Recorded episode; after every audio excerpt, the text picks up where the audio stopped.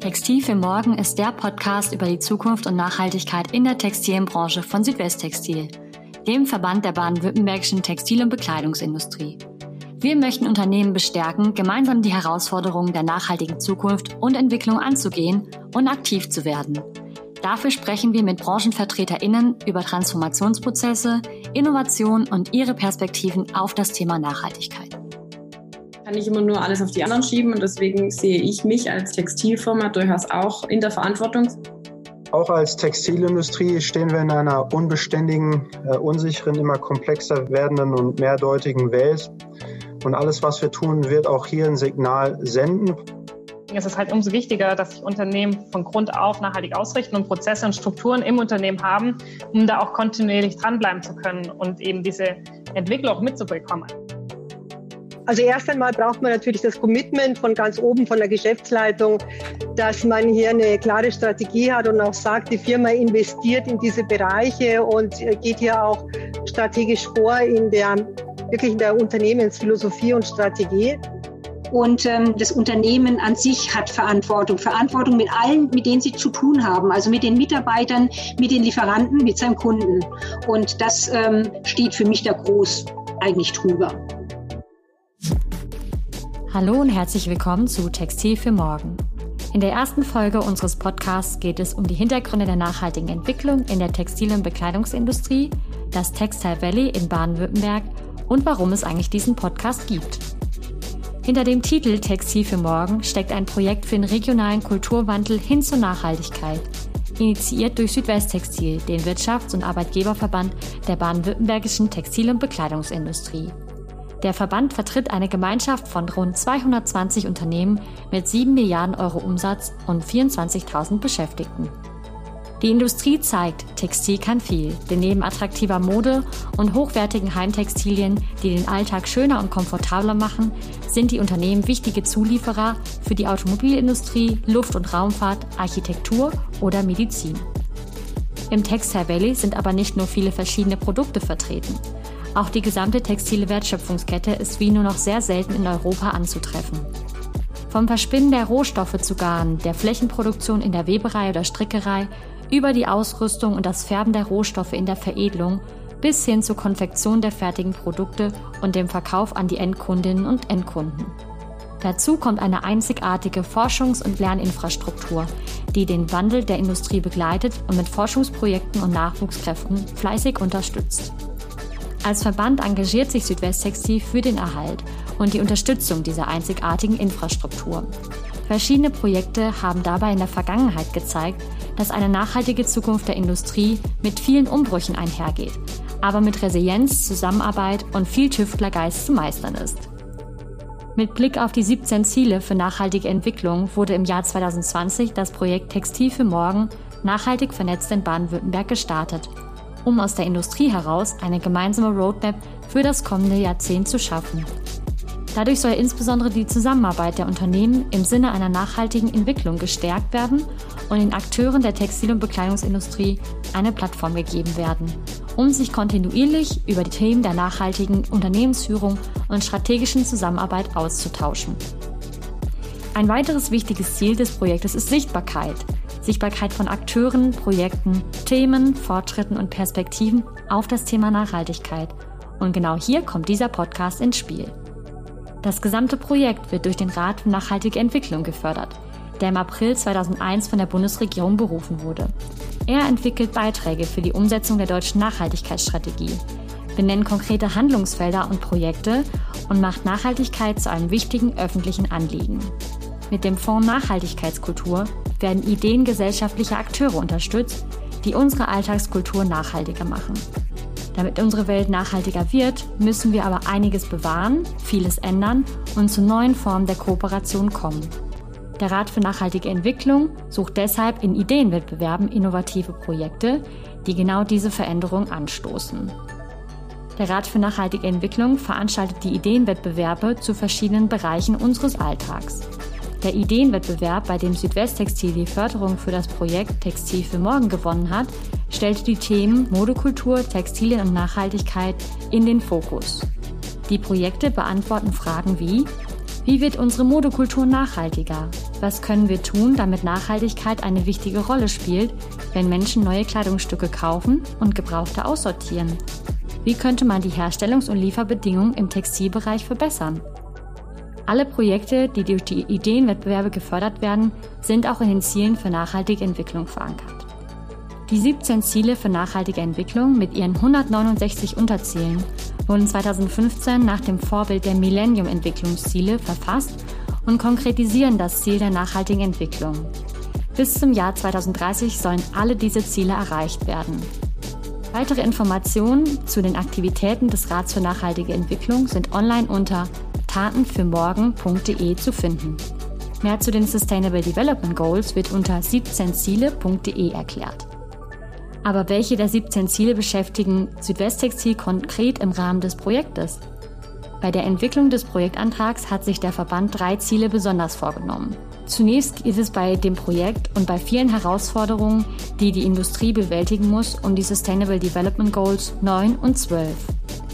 SDG 9 strebt Industrie, Innovation und Infrastruktur für eine nachhaltige Entwicklung an.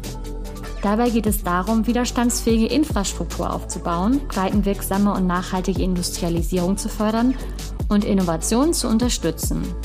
Durch neue Technologien kann die Textil- und Bekleidungsindustrie für mehr Transparenz in ihrer Lieferkette sorgen und neue, umweltfreundlichere Produkte entwickeln, die nicht nur im Sinne einer nachhaltigen Entwicklung sind, sondern beispielsweise auch Probleme anderer Industrien lösen. SDG 12 nimmt nachhaltigen Konsum und nachhaltige Produktion in den Fokus. Es stellt die Frage, wie wir es schaffen können, mit den Ressourcen unseres Planeten so umzugehen, dass zukünftige Generationen in ihrem Leben und ihren Bedürfnissen nicht eingeschränkt sind. Das ist ein wichtiges Prinzip der nachhaltigen Entwicklung, das schon 1987 im sogenannten Brundtland-Bericht definiert wurde. Die Textil- und Bekleidungsindustrie muss sich diesem Ziel besonders mit Blick auf ihr Geschäftsmodell und die Art und Weise, wie produziert und auf der anderen Seite konsumiert wird, widmen. Das wohl aber prägendste Ziel für das Projekt von Südwesttextil ist SDG 17, Partnerschaften zur Erreichung der Ziele. Die Komplexität der Herausforderungen beim Thema Nachhaltigkeit ist sehr hoch und insbesondere für kleine und mittelständische Unternehmen schwer zu bewältigen. In Regionen wie in Baden-Württemberg ist es durch Kooperation möglich, gemeinsam etwas zu bewegen und im Sinne der nächsten Generation Veränderungen in der Industrie zu bewirken. Dazu zählen Kooperationen zwischen etablierten Unternehmen entlang der Wertschöpfungskette, aber auch die Verbindung zu Start-ups, Hochschuleinrichtungen, Projekte, Initiativen und Institutionen aus Politik und Gesellschaft.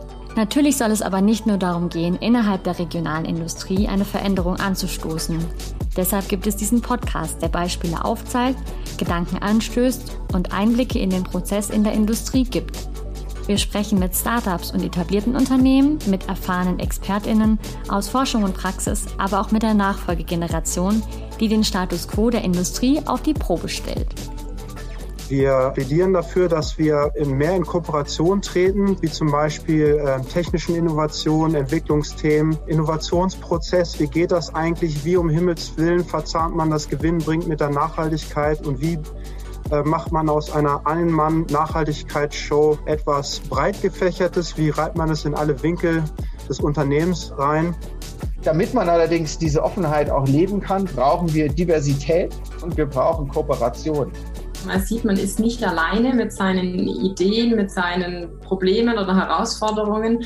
Es hat sich doch immer wieder auch jetzt bei der finalen Darstellung der Gruppen eigentlich die gleichen Themen haben sich gezeigt, dass wir alle mit den gleichen Dingen äh, zu tun haben und daher einfach das Thema ja, Kooperation, Partnerschaft notwendig ist. Aber auch da gilt wieder, das kann nur in Zusammenarbeit mit den Lieferketten und den Partnern zusammen erfolgreich funktionieren. Äh, Verbände äh, sind halt auch dann besonders nachhaltig, wenn sie sich in ihrer Gemeinschaftsarbeit daran erinnern, wofür sie eigentlich mal gegründet wurden, nämlich dass man ähm, einzelne Stärken bündelt. Zum Abschluss unserer Pilotfolge hören wir eine Keynote von Bodo Bülzle. Herr Bülzle ist Präsident von Südwesttextil und CEO der Ammann Group. Das 1854 gegründete Unternehmen aus Bönnigheim ist einer der weltweit größten Nähfadenhersteller und bietet eine breite Produktpalette an. Vom klassischen Nähfaden über Spezialfäden für die Automobilindustrie bis hin zu Smart Yarns. Die Näh- und Stickgarne von Ammann werden ausschließlich in eigenen Produktionsstätten in Europa und Asien hergestellt. Das Unternehmen hat sich ganz bewusst dafür entschieden, dem UN Global Compact beizutreten und bekennt sich damit auch zu den 17 Zielen für nachhaltige Entwicklung. Die Vereinten Nationen zählten Ammann unter anderem deswegen 2020 zu den Top 50 Sustainability and Climate Leaders. Ja, ich finde den Titel spannend. Textil für morgen. Ich würde sogar sagen für übermorgen. Äh, und das Thema Nachhaltigkeit in dem Zusammenhang kann ich Ihnen jetzt schon die Illusion nehmen. Ich komme da nachher im, äh, Zeit, im Zeitablauf drauf. Das Thema wird nicht verschwinden. Es wird nie mehr verschwinden. Äh, warum das so ist, hat vielleicht damit was zu tun, wenn wir uns Textilproduktion angucken. Also wir sind ja immer noch relativ archaisch unterwegs. Die große, äh, große Evolution habe ich da nicht gesehen. Äh, gehen wir mal in die ersten Stufen. Äh, wir verbrauchen immer noch Unmengen an natürlichen Ressourcen. Und wenn wir die einzelnen Produktionsstufen durchgehen, dann können Sie gucken, ob Sie in die Spinnerei gucken, ob wir in die Weberei oder Zwirnerei gucken. Wir verbrauchen Unmengen elektrische Energie, erzeugen Unmengen Abwärme dabei, so viel, dass Sie in Asien, in Ländern, wenn Sie solche Dinge betreiben, kühlen müssen, damit die Mitarbeiter nicht bei 60 Grad und mehr arbeiten müssen. Also da fängt unser Problem ja schon an. Ähm, das ist aber nicht alles. Wir färben, keiner läuft in Naturweiß rum, äh, sondern wir färben. Wir brauchen Unmengen von Frischwasser, von Abwasser und das können wir leider nicht auch nur kalt verwenden, sondern äh, wir müssen es ja auch noch erwärmen, nämlich auf die Temperatur, wo sich Farbpartikel in Polyester oder Polyamid einfärben und einlösen lassen. Und ähm, das passiert äh, Gas mit Öl, mit Holz und mit Kohle. Da komme ich gleich noch zu. Wenn das dann noch alles sauber wäre, äh, aber leider so einfach geht das nicht. Wir müssen auch Chemikalien reintun, damit das wirklich anfärbt dann sehen Sie schon, dass das so einfach nicht ist mit einer wirklich nachhaltigen Produktion im textilen Bereich. Ähm, kann man sagen, naja, ist ja egal, äh, machen die anderen auch so. Klar, andere machen das so, machen es noch viel schlimmer. Ich äh, kann Ihnen Beispiel nennen. Ich war, ich habe so viele Fabriken gesehen, das gleiche produzieren wie wir Nähfaden weltweit, ob es in Kambodscha war, in Indonesien oder in Vietnam. Da sehen Sie Erschreckendes, wirklich Erschreckendes. Äh, was da passiert, fängt an mit äh, Abwasserbehandlung, oder lassen auch nennenswerte Firmen fertigen. So ist das ja nicht. Äh, wo das Abwasser ins Bohrloch verschwindet, äh, wo es keine, die Strom- bzw. der Dampferzeugung erfolgt in Vietnam ausschließlich mit Holz. Da werden Tonnen, da wenn Sie in eine Fabrik reinfahren, da liegen riesige Holzstapel. Da werden ganze Wälder am Tag verbrannt. Das ist unglaublich. Äh, das gleiche in Indonesien, das gleiche in Kambodscha. Da gibt es kein Öl, kein Gas. Da wird Holz verbrannt, um Dampf zu erzeugen in Unmengen pro Tag. Wenn man das sieht, müssen wir uns fragen, ist das wirklich möglich, dass das in, in 20 Jahren auch noch so ist? Äh, wir produzieren heute, das muss man sich bewusst sein, 92 Millionen Tonnen textilen Abfall.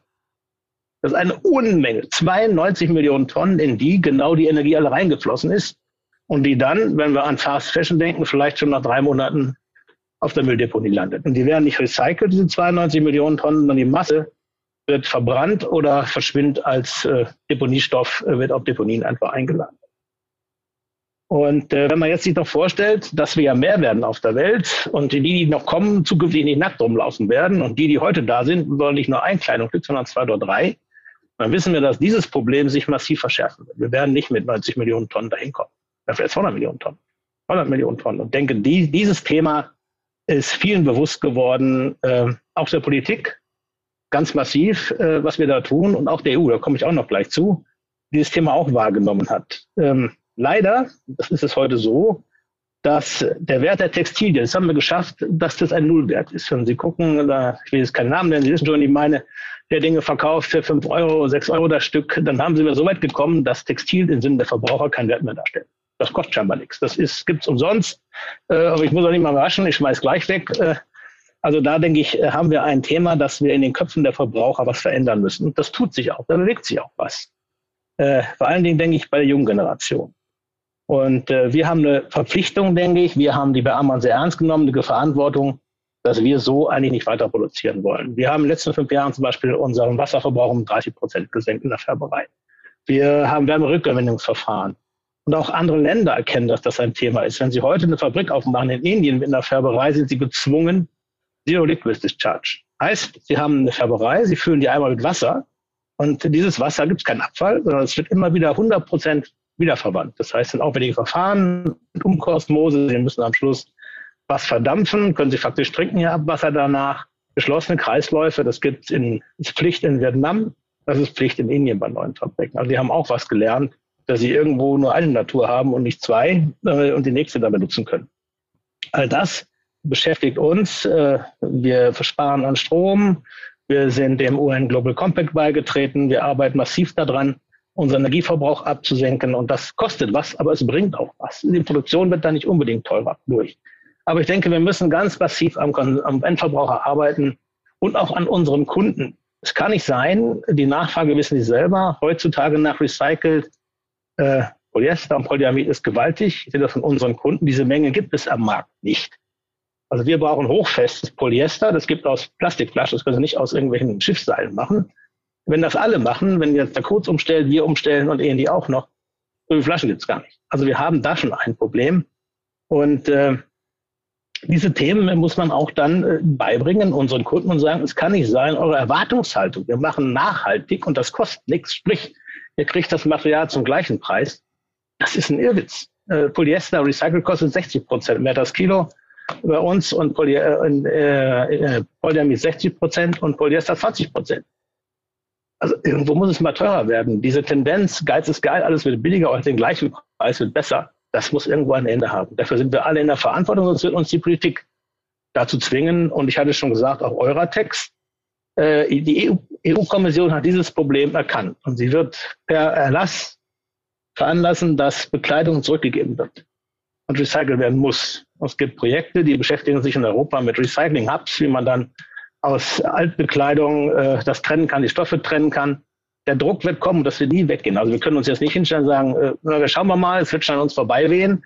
Das wird es nicht. Ich denke, nur gemeinsam können wir am Schluss äh, vorgehen. Und wenn du nichts mehr abwehren kannst, äh, dann stell dich doch an die Spitze der Bewegung und versuche zu steuern, dass es so steuerbar ist, dass wir auch damit leben können. Wir können nicht Prozessschritte morgen verändern, das kostet Zeit, das dauert.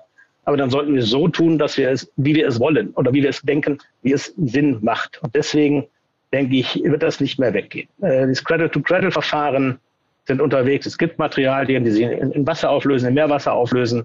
All das wird kommen. Es wird noch nicht in den Mengen zur Verfügung stehen, die wir vielleicht brauchen. Aber ich denke, wir sind auf einem guten Weg und allen, denke ich, ist bewusst, vielleicht noch nicht allen, den Verbrauchern und auch unseren Kunden, dass das einfach Geld kosten wird und dass man sich davon trennen muss auf Dauer. Wir werden so nicht weitermachen können. Deswegen kann ich in den Zahn ziehen, dass dieses Thema verschwinden wird. Es wird definitiv nicht verschwinden. Es wird uns alle begleiten in unterschiedlichem Ausmaß, ähm, aber es wird nicht mehr weggehen. Das mal als mein generelles Eingangsstatement zu dem Thema. Das war die Auftaktfolge von Textil für Morgen, dem Podcast über die Zukunft und Nachhaltigkeit in der textilen Branche von Südwesttextil. In dieser Folge waren Stimmen unserer Mitgliedsunternehmen zu hören, die bei unserem ersten Roundtable die Eckpunkte für eine Nachhaltigkeitsagenda entwickelt haben. Wir freuen uns, wenn Sie und ihr auch alle weiteren Folgen anhört. Das Projekt Textil für Morgen und damit auch dieser Podcast werden gefördert durch den Fonds Nachhaltigkeitskultur des Rats für nachhaltige Entwicklung. Weitere Informationen rund um das Projekt und die Möglichkeiten, sich zu beteiligen, sind unter www.textilfürmorgen.de zu finden.